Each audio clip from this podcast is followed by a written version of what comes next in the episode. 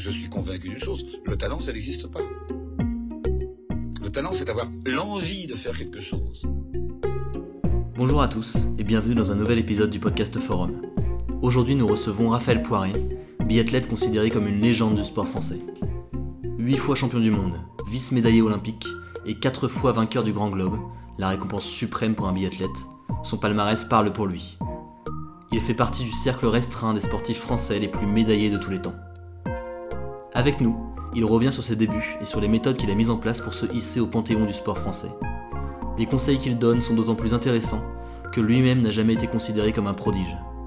Son palmarès, il le doit surtout à une méthode d'entraînement très particulière, avec un objectif atteindre un contrôle total sur son corps et sur ses capacités physiques. Dans un second temps, il nous parlera d'un sujet méconnu et qui pourtant concerne tous les sportifs professionnels, la reconversion. Si vous êtes sportif, même du dimanche, ou que vous aimez vous fixer des objectifs et essayer de les atteindre, Raphaël Poiré sera une véritable source d'inspiration. Alors bonne écoute Bonjour Monsieur Poiré, merci d'avoir euh, accepté notre invitation pour ce nouvel épisode de podcast. Nous allons revenir avec vous sur votre carrière euh, de sportif de haut niveau, mais aussi sur votre reconversion après coup. Et avant cela, j'aimerais bien que vous nous parliez un peu de votre jeunesse. En 2007, vous avez sorti une autobiographie qui s'appelle On ne naît pas champion, on le devient. Quand on est un jeune de 10-18 ans, passionné de sport comme euh, vous l'étiez, comment on fait pour devenir un champion? Bonjour, euh, d'abord euh, très content d'être parmi vous. Donc c'est vrai, comment être devenir un champion, c'est pas facile. donc pour moi, ça a été ça a été un rêve. et puis après, il a fallu que je fasse un plan et puis être très discipliné par rapport à ce plan que j'avais à ce rêve aussi que j'avais. Donc, euh, donc, on va dire que quand j'ai commencé euh, le ski, euh, j'avais à peu près 13-14 ans, je faisais du ski de fond. Et j'étais dans un club. Dans ce club, on, était, on était plusieurs gamins, on va dire, des, des amis. Et puis, à fur et à mesure du temps, ben, je me suis retrouvé tout seul dans ce club. Donc, on avait un entraîneur qui, qui, qui chaque week-end, nous amenait sur, euh, sur des entraînements en montagne. Et puis un jour, ben, on était tous les deux. Euh, la nature était euh, fantastique. Il y avait beaucoup de, neige. Il s'est arrêté et puis il a vu que bah, il fallait que je choisisse hein, soit les études, soit continuer la voie du sport. Mais c'est vrai que je n'avais pas les résultats pour ça. Et il s'est arrêté, il m'a regardé droit dans les yeux et puis il m'a dit un jour tu seras champion du monde. Et en fait, euh, ça, ça a déclenché quelque chose en moi. Ça a déclenché euh, bah, ce, ce, rêve de gamin. Et puis euh, vraiment, là, j'ai tout de suite après, je me suis mis un plan, quoi. Donc cette personne a, a, vraiment déclenché quelque chose en moi, quoi. Et là, vous aviez quel âge à ce moment-là? J'avais j'avais 14-15 ans.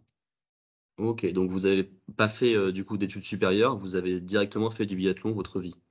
Non, je, bon, j'ai fait, je suis allé jusqu'au bac, j'ai eu le bac.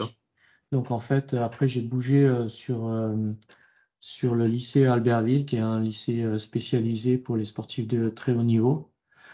Et, et puis donc j'ai eu mon bac et, donc après c'est vrai que je suis rentré à l'armée. Donc en France on a la chance soit c'est l'armée soit les douanes pour continuer dans notre sport et puis et puis avoir une paye tous les mois on va dire. D'accord. Après, j'étais libéré, euh, libéré pour faire mon sport à 100%. Alors là, pour revenir un peu sur votre carrière maintenant, qu'est-ce que vous pensez, c'est un sujet que je me, sur lequel je me questionnais, qu'est-ce que vous pensez de la concurrence? Est-ce que vous pensez que dans votre carrière, le fait d'avoir affronté les meilleurs biathlètes du monde, puisque vous avez été au niveau mondial pendant, pendant plus de 15 ans, est-ce que ça a été un, un, boost pour vous? Bien sûr, de toute façon, on, on apprend énormément de, de, ses adversaires, on va dire. Euh, je dirais ses adversaires. Euh, souvent, ça a été des amis. Euh, ou mhm. Lénard Pirandalen, par exemple, je le, on se connaissait depuis qu'on était junior. Donc c'est vraiment lui qui a vraiment, euh, vraiment boosté le biathlon là où il est maintenant, au niveau de la technique, au niveau euh, du professionnalisme, au niveau de, des skis, de l'évolution, on va dire. Donc c'est vrai. Lénard du coup, pour, pour ceux qui nous écoutent, qui est considéré comme le meilleur biathlète de tous les temps. Voilà, voilà, un Norvégien. Euh, et puis moi, pour, euh, pour prendre le pas, il fallait vraiment que je, on va dire que je le regarde, quoi. Euh, je regarde et je fasse les choses à ma manière. copier, c'est jamais, c'est jamais un atout, mais j'ai énormément appris de la concurrence. Et alors, durant votre carrière, vous avez eu des résultats qui sont, qui sont exceptionnels. Vous êtes considéré comme un des meilleurs biathlètes de tous les temps. Qu'est-ce face du coup à cette concurrence dont vous nous parlez, qu'est-ce qui a joué, vous pensez, au niveau du travail? Est-ce que vous avez le sentiment d'avoir plus travaillé que les autres? Ou est-ce que vous pensez que c'est plus euh, la manière dont vous avez adapté le travail à, votre, à vos capacités et à votre, à votre propre technique Je pense que c'est un peu c'est un, un, tout, on va dire. Euh, pour euh, pouvoir faire une longue carrière, il faut pouvoir évoluer. Et puis, on va dire, euh, moi j'ai énormément apporté euh, sur la vitesse de tir. Donc c'est moi qui ai commencé avec ça dans le biathlon. Et c'est vrai que ça m'a permis de gagner euh, bah, quatre coupes du monde et puis d'être champion du monde plusieurs fois dans une période où, ben, la concurrence avait du mal vraiment à faire ce que je faisais quoi. Donc, donc Björn Allen, Olenar Björn Allen, lui aussi a fait évoluer son sport et lui il a fait une, carrière encore plus longue que la mienne. Donc euh, donc c'est important de ne pas seulement copier et puis d'être là et puis de, voir euh, ce qui va se faire quoi. Il faut savoir faire évoluer son sport. Alors justement, en, parlant de faire évoluer son sport et, euh, de votre longévité au haut niveau, vous êtes resté sur le circuit mondial, j'ai vu du coup de 1995 à 2007 euh, c'est-à-dire 12 ans euh, pour une carrière du coup qui est très longue. Euh, vous êtes resté très haut pendant ces 12 ans dans les hiérarchies mondiales. Et d'ailleurs, quand vous avez annoncé votre retraite, donc en 2007, ça a été une surprise pour tout le circuit puisque vous étiez encore un des favoris pour la saison suivante.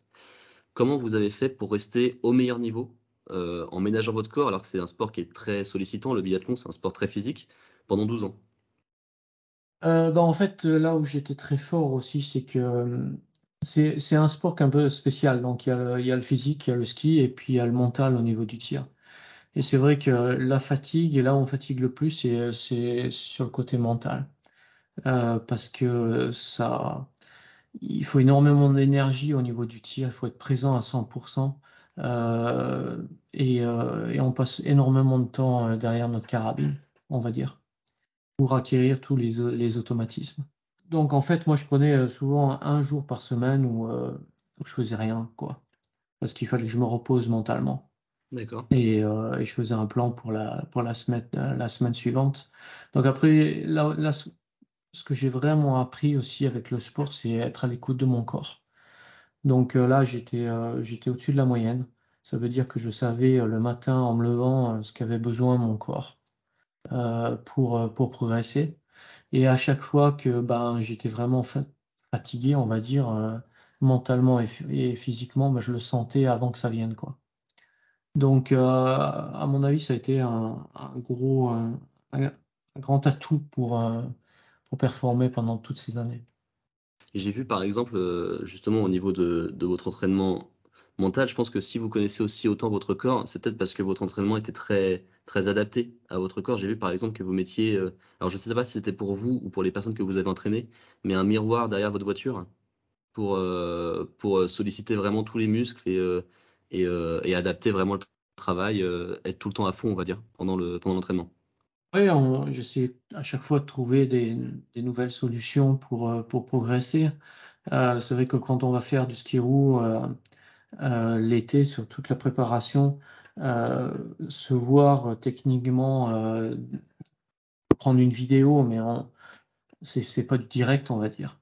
Donc le fait d'avoir un miroir derrière une voiture, eh ben on est, on, sait tout de suite, eh ben euh, le geste, on, arrive à changer les choses tout de suite, quoi. Donc c'est vrai que c'est des choses qui qui ont énormément apporté et ça demande énormément d'efforts euh, mental parce que euh, je me souviens quand j'entraînais les Norvégiens, euh, ils pouvaient aller trois heures, faire trois heures de, ski roue et puis être pas fatigués quoi. Alors que quand on je les mettais derrière un miroir, au bout d'une heure, ils étaient, séchés parce que parce qu'ils n'avaient pas l'habitude de travailler à 100% mentalement sur ça geste, on va. D'accord. Et alors, euh, vous avez gagné 44 épreuves de Coupe du Monde, vous êtes 8 fois champion du monde de biathlon, euh, vous avez remporté 4 fois, comme vous le disiez, le classement général de la Coupe du Monde, c'est-à-dire le, classement qui récompense euh, le meilleur biathlète sur une saison. donc vous avez une carrière très remplie avec un palmarès assez énorme. dans une carrière qui est aussi longue, la motivation, elle disparaît jamais? Ah, Si, elle disparaît. J'ai arrêté en 2007, donc j'avais 33 ans et j'étais champion du monde, je pouvais gagner la Coupe du Monde. J'ai arrêté parce que justement, je commençais à avoir fait le tour et puis faire ses bagages, repartir sur les mêmes endroits, parler des mêmes choses. c'est vrai que la motivation était, plus là, plus là comme, je voulais qu'elle soit pour performer au très haut niveau. Donc j'aurais pu continuer encore quatre années hein, sans problème au très très haut niveau. Et mais, mais seulement j'avais deux enfants à cette époque. Mmh et c'est vrai que là, on va dire que pour eux, on sacrifie énormément euh, parce qu'on part 276 euh, jours euh, par an. donc on vit dans notre dans, nos sacs, on va dire. Donc c'est vrai que ça, ça commençait à me peser vraiment énormément, on va dire. D'accord, oui, il y a des sacrifices au, niveau des enfants. Et je me demandais, ah, et les enfants du coup et, autre chose, est-ce que devenir un sportif de haut niveau, ça implique des sacrifices dès qu'on est jeune, pendant la carrière? Euh, et, vous, par exemple, quels sont les sacrifices que vous avez le sentiment d'avoir fait? J'ai pas l'impression d'avoir fait des sacrifices. On va dire que combien de personnes euh, vivent euh, leurs rêves et puis le vivent vraiment quoi. Hein. tous les gamins rêvent d'être champion du monde en football ou, dans tous les sports auxquels ils participent quand ils sont jeunes. Mais il y en a combien qui arrivent à vivre de ça? Donc un sacrifice non parce que j'ai j'ai fait le meilleur, euh, le meilleur métier du monde. Euh, j'ai vécu énormément de choses. Donc c'est pas vraiment un sacrifice, c'est un métier qu'on fait, euh, qu'on fait très jeune. Et, et c'est vrai qu'il y a des choses que j'ai pas faites comme, d'autres personnes, comme d'autres personnes. Je, faisais, j'allais pas faire la fête, on va dire. je buvais pas d'alcool. je voyageais énormément, donc c'était difficile d'avoir vraiment des, des amis, quoi.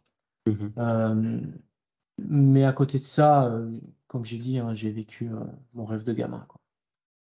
Et alors, par rapport au, biathlon, le biathlon, c'était, en tout cas, quand vous le pratiquiez, c'était encore un sport, on va dire, de niche en, France, qui passait pas à la télé ou rarement pendant, pendant les Jeux Olympiques. Est-ce que vous aviez l'impression qu'il y avait une... quelle était la différence en fait entre le sport, le biathlon et les autres sports qui sont très médiatisés en France? Pour vous, qu'est-ce que vous avez ressenti comme différence? Euh, pas grand-chose, parce que euh, on est parti vraiment très très loin. Donc le biathlon est pas un sport de masse. Euh, c'est pas tout le monde qui peut qui peut du jour au lendemain pratiquer le biathlon. Il faut un stade, il faut faut des entraîneurs qualifiés. c'est une arme, donc c'est dangereux.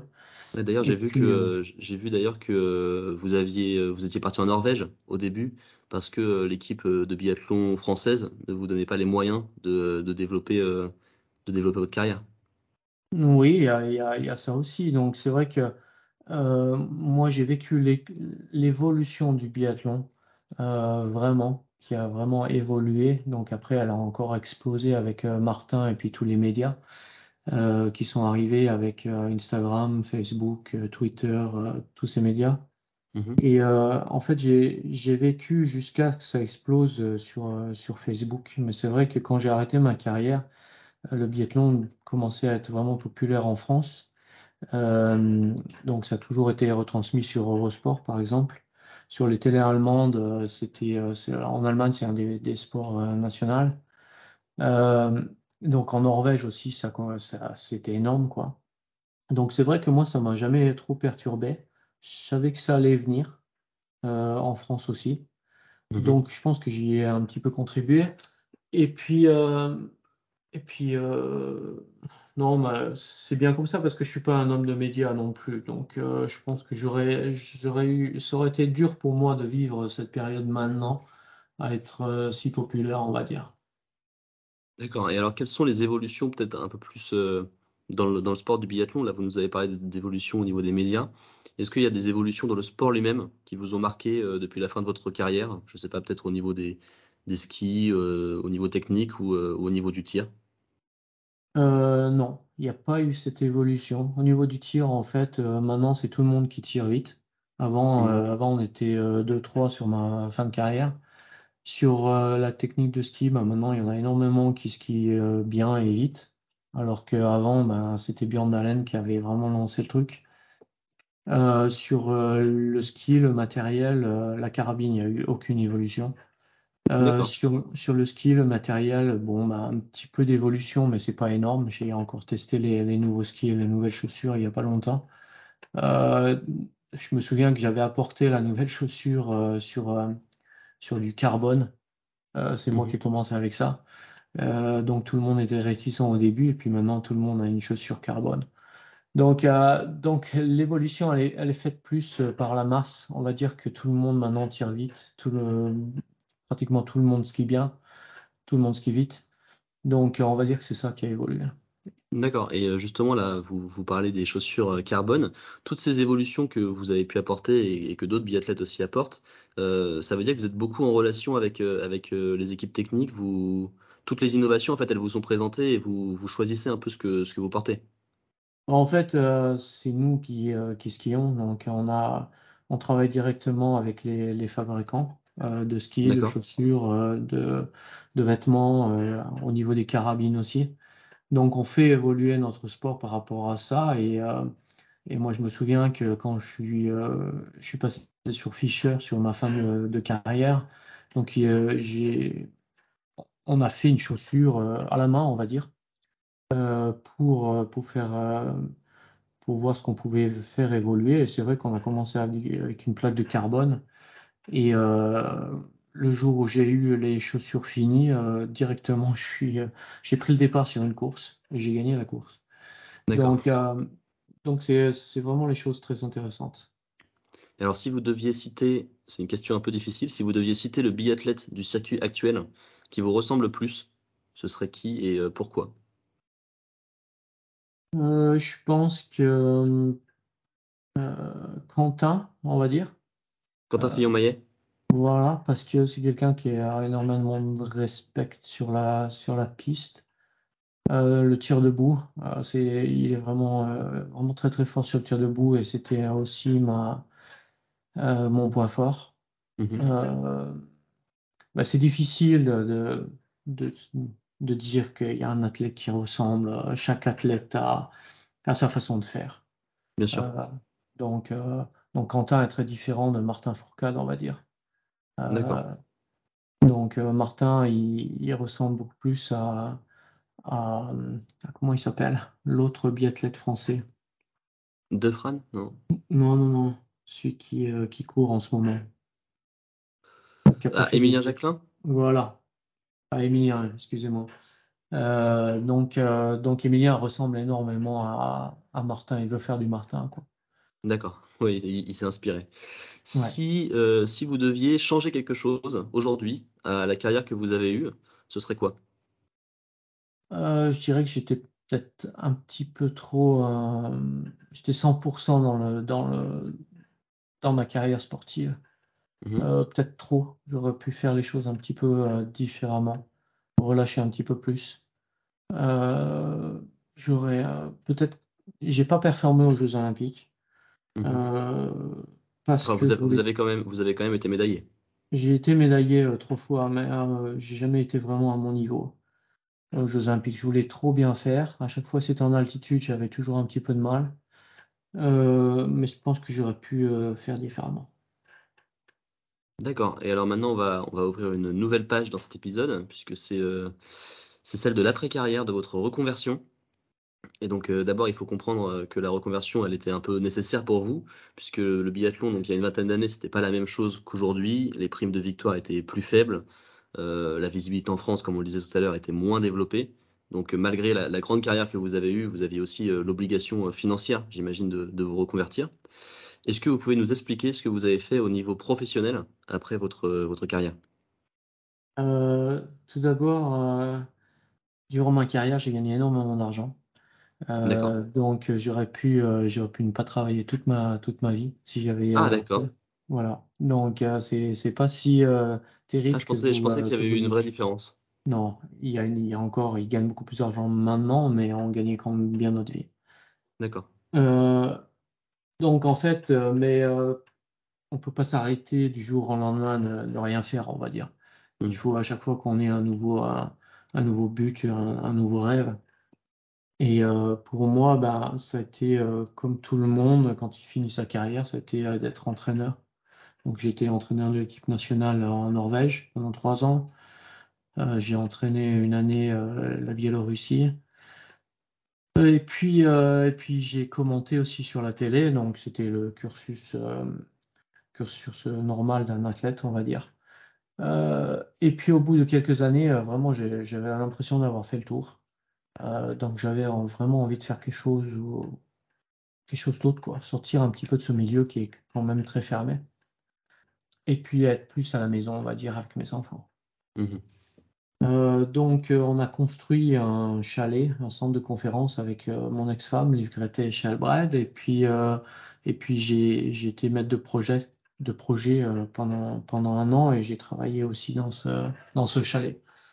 Donc ça a été un petit peu euh, une découverte par rapport au euh, par rapport à ce corps de métier. Donc c'est ce que je voulais faire après. Donc j'ai travaillé sur les sur les plateformes pétrolières pendant deux ans. Donc ça, ça a été euh, ça a été une grosse découverte. D'accord. Le, milieu le milieu pétrolier. Vous, vous, êtes arrivé comment dans ce milieu? Comme ça par bah, hasard En fait, non, bah, on est très connu en Norvège, hein, donc c'est vrai que ça nous ça nous ouvre des portes, on va dire. Mmh euh, encore maintenant, hein. non, je vis, euh, je vis de, ma carrière encore. Hein. D'accord. en fait, en, fait euh, en, France, vous êtes connu, mais restreint au cercle du biathlon. Mais ce que doivent bien comprendre les auditeurs, c'est qu'en Norvège, vous êtes toutes les toutes les personnes connues, toutes les personnalités connues du biathlon sont un peu des stars. des stars, peut-être pas des stars, mais tout le monde sait ce qu'on a fait, quoi. D'accord. Donc les gens ont un moment de respect par rapport à ça. Euh, et puis, euh, et puis après, il y a eu la récession euh, dans le pétrole, donc j'ai dû changer de, de travail. donc après, j'ai travaillé dans une dans une entreprise à faire les routes. donc pendant deux ans, c'était c'était une grosse grosse expérience. En fait, ce que je voulais faire, c'est vraiment me me former à la base pour mmh pouvoir ensuite. j'avais un plan de, de 10 ans où je me disais que, après, ben, il y aurait une entreprise qui serait vraiment très intéressante qui, euh, me demandera de, travailler pour eux.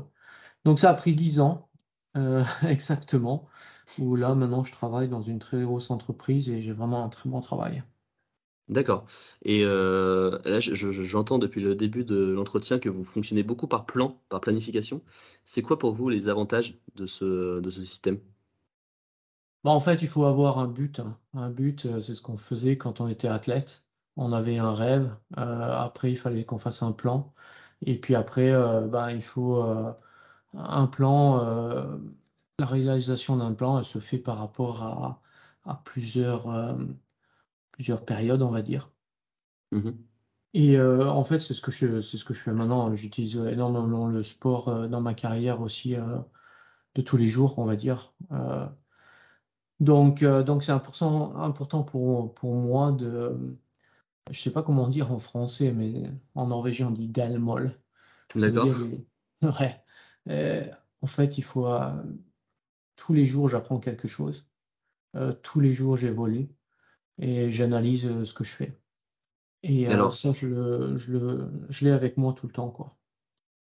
D'accord. Et alors justement là, vous vous parliez, vous faisiez un parallèle entre votre passé de sportif et ce que vous faites euh, aujourd'hui dans la vie professionnelle.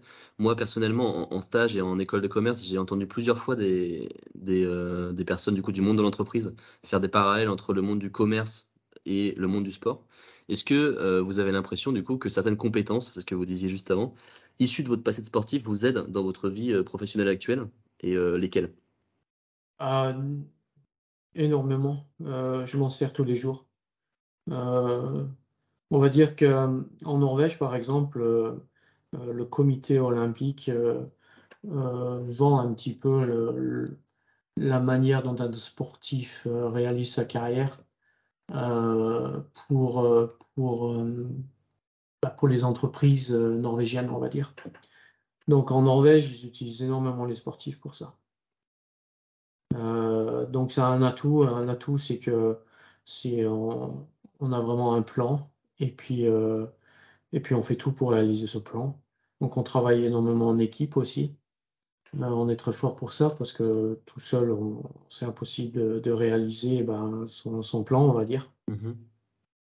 Donc, on, je veux dire que le sport euh, m'a appris énormément et euh, vraiment je m'en sers, je m'en sers tous les jours. Donc en fait, quand j'ai fini ma journée de travail, j'analyse tout ce que j'ai fait. J'analyse, euh, par exemple, si j'ai si j'ai parlé à, à plusieurs personnes, comment comment comment s'est passée la discussion, si je peux être meilleur. Et puis en fait, euh, dès, que j'ai analysé un petit peu, ben après le, je fais un plan pour le pour le, le jour d'après, on va dire. D'accord. Et alors on parle souvent de la reconversion des sportifs de haut niveau comme euh, d'une petite mort, c'est une expression. Euh, vous concernant, est-ce que vous avez ressenti et comment ça s'est manifesté vous aussi chez vous, ce sentiment de petite mort à la fin de votre carrière? Ouais, euh, je l'ai ressenti. Donc euh, pendant six mois, ça a été, euh, ça a été difficile parce que je savais pas ce que, ce que je voulais. Euh, j'avais pas trop de motivation.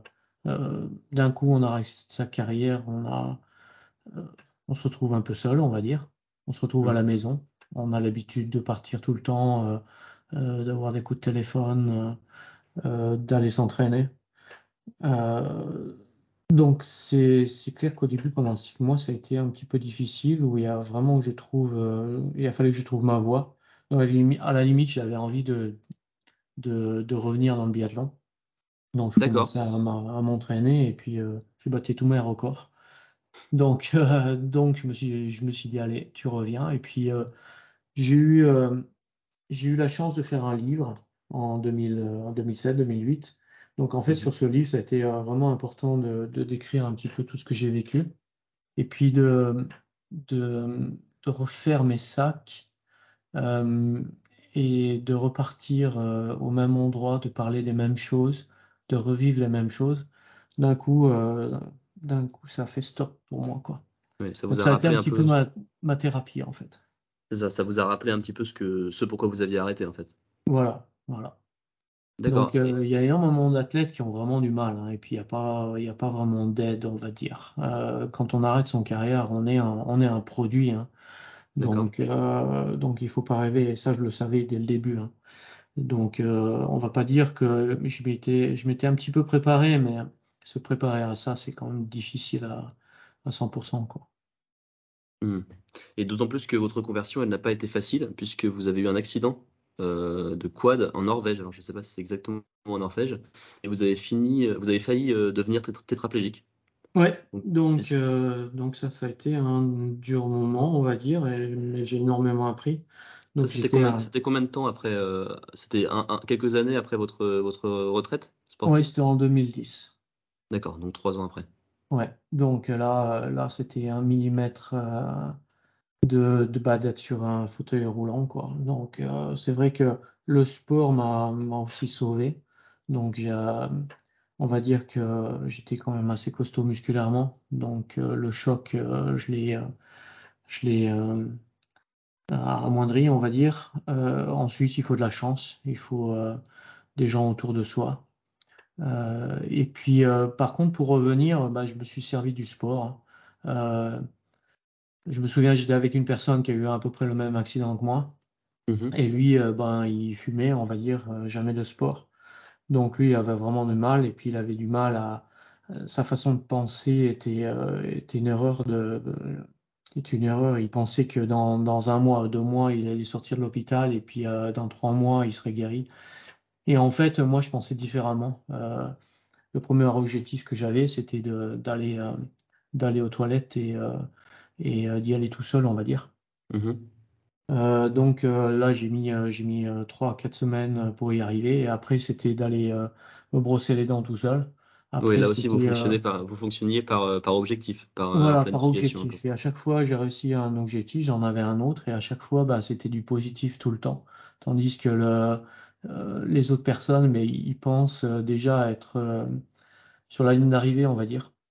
Mhm. Euh, et, en fait, ils ont que de, une sensation négative euh, tout au long de leur, euh, de, leur route, on va dire. Et ils n'arrivent pas à évoluer, en fait.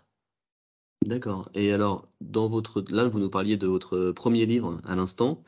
vous avez écrit depuis un deuxième livre qui s'appelle Raphaël Poiré, La poursuite d'une vie. Vous parlez dedans notamment de votre père qui a du coup qui est parti quand vous étiez un jeune enfant et, et dont l'absence a été assez marquante pour vous. Est-ce que vous pouvez nous raconter ce que vous avez fait depuis après votre carrière et qui vous a permis justement de revenir là-dessus? Euh, c'est vrai que ça a été, euh, ça a été difficile, on va dire, quand, quand on est gamin et puis qu'on n'a pas, euh, on n'a pas de père. on va dire que j'avais, j'avais des sons de, d'histoire qui étaient un petit peu négatives. Mmh et puis quand on est gamin, on va dire qu'on j'imagine souvent le, pire. Donc j'avais l'impression qu'il était parti parce qu'il était, c'était à cause de moi, de moi et que ma mère m'en avait toujours voulu, on va dire. Donc c'est vrai que j'ai vécu avec ça et j'avais j'avais du mal de mettre des mots, euh, des sensations par rapport à, à ce que euh, au mal que j'avais en, moi, on va dire. Donc ça m'a ça m'a c'est ce qui a fait que j'étais le biathlète euh, un petit peu comment dire dans sa bulle, toujours dur avec moi-même, dur avec les mmh. autres autour de moi. Et, euh, et puis quand j'ai arrêté ma carrière, bah, ça, ça a continué, on va dire. Donc c'est vrai que ça m'a coûté aussi mon mariage. Euh, parce que bah, c'est difficile de vivre avec quelqu'un qui, euh, qui, qui a du mal avec lui-même, on va dire. et puis avec, les enfants aussi. donc, donc au bout d'un moment, j'ai dit, bon, maintenant, il faut vraiment que je trouve une solution. donc j'ai commencé à mettre des mots.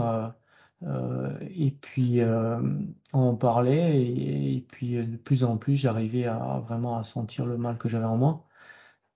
Et puis j'ai eu la chance aussi que la télé norvégienne s'est intéressée à, ce sujet et puis on a essayé de, trouver mon, mon, père.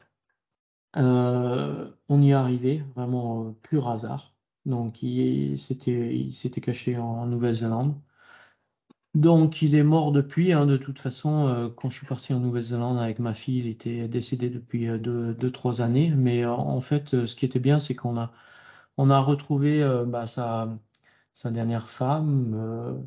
J'ai des demi-frères, demi-sœurs, toute sa, tous ses amis. On a discuté avec et en fait, ça a été, ça a été génial parce que parce qu'en fait, on part pas en Nouvelle-Zélande pour retrouver son père, mais c'est, un petit peu pour pour avoir des réponses aux questions euh, auxquelles je me posais depuis, euh, depuis que j'étais gamin. Quoi.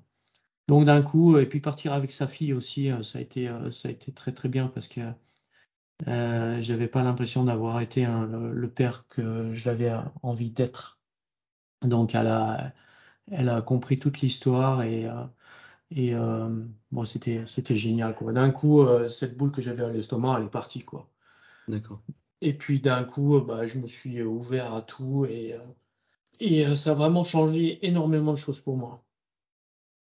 Et alors du coup, après toutes ces épreuves finalement qui ont été, qui a été votre reconversion, puisqu'il y a eu plusieurs épreuves comme on l'a vu, est-ce que il y a une valeur ou un dicton que vous retenez qui a pu vous, qui vous tient particulièrement à cœur, qui a pu vous accompagner dans votre jeunesse ou, dans votre reconversion il y a quelque chose que, j'ai appris et que j'utilise euh, tous les jours, on va dire. C'est que euh, on, a, on, a, on a tous les jours, à chaque moment, des informations autour de nous. Ces informations, il faut, euh, il faut, aller les, faut déjà les voir. Et il faut, il faut les analyser et puis en profiter. Donc moi, tout ce que j'ai fait jusqu'à maintenant, c'est c'est pas c'est pas de la chance, c'est c'est des informations que j'ai utilisées. Euh, euh, et c'est, on va dire que c'est infini, quoi. Euh, moi, je discute avec quelqu'un, je peux, je peux, je peux prendre des informations qui vont me servir pour ma, pour ma vie, quoi. Euh, un mot, une phrase, euh, alors une attitude de quelqu'un. Euh, c'est vraiment des choses que je, que je prends tous les jours, quoi. Donc en fait, j'analyse énormément, mais c'est pas quelque chose que j'utilise énormément d'énergie. Euh, je dirais que c'est que du positif. Vous apprenez, euh, vous apprenez tous les jours en fait. J'apprends tous les jours et euh, à chaque moment. On peut discuter là maintenant, par exemple, sur cette interview et je peux, je peux apprendre des choses et je vais me servir. D'accord. Et alors, bah, justement, pour, pour clore cette interview, je vais, je vais vous dire des mots un par un et deux, deux, trois mots. Et vous me direz ce que chacun de ces mots évoque chez vous, si ça vous va. Ouais. Et je vous préviens, il n'y a pas forcément de rapport avec, euh, avec le milieu du sport, et parfois il y en a avec euh, le milieu du, du commerce. Donc, le premier mot, c'est euh, avenir. Avenir, euh, présent, présent, avenir. Euh, Qu'est-ce que je peux dire? Avenir? Avenir, pour moi, c'est on n'a pas le choix, c'est euh, la nature, préserver notre nature et donner à la nouvelle génération quelque chose qui ressemble, euh, va falloir qu'on peut sauver, quoi. D'accord. D'accord, donc oui, les considérations écologiques, euh, ça, ça vous parle. Ouais, ouais. Ok. Euh, un deuxième mot, s'entraîner. S'entraîner, euh, je le fais plus. Euh, maintenant, je partage. D'accord. Euh, pourquoi? Parce que je me suis entraîné pendant 25 ans. Pour moi, l'entraînement, c'est dur. C'est pas quelque chose qui, euh, qui me fait plaisir. Donc pour moi, à chaque fois que maintenant, euh, j'utilise pas le mot entraînement, j'utilise le mot partage. D'accord. Quand, par exemple, quand vous allez faire du sport ou des choses comme ça, c'est plus euh, à, à plusieurs, des balades, des choses comme ça. Voilà. Ok. Et euh, le dernier mot, c'est manager. Manager, entraîner, manager, aider, manager. Je trouve, j'aime pas ce mot, en fait. Je ne Je vous trouve qu'il pas est, qu'il y a un rapport avec nos études, c'est pour ça que j'en parle. je trouve qu'il est, il est trop dur. Euh, je trouve que manager, euh, c'est, euh, c'est être un, un, li- un leader. C'est, c'est, c'est pas du tout être un chef. C'est être un, un leader. C'est d'accompagner une personne. Bah écoutez, je vous remercie pour toutes ces réponses, pour votre sympathie. Je vous avoue que je suis un grand fan de biathlon et donc je, je suis très content, j'ai pu le dire à, tous euh, à tous mes amis, d'avoir pu vous accueillir aujourd'hui dans ce podcast. Et, Pas de euh, et problème. voilà, je, vous- je vous remercie, euh, Raphaël Poiré. Pas de problème, merci à vous. Au revoir. Merci pour votre écoute. Si cet épisode vous a plu, n'hésitez pas à le partager autour de vous et à nous suivre sur les réseaux sociaux. Pour ma part, je vous dis à bientôt pour un nouvel épisode du podcast Forum.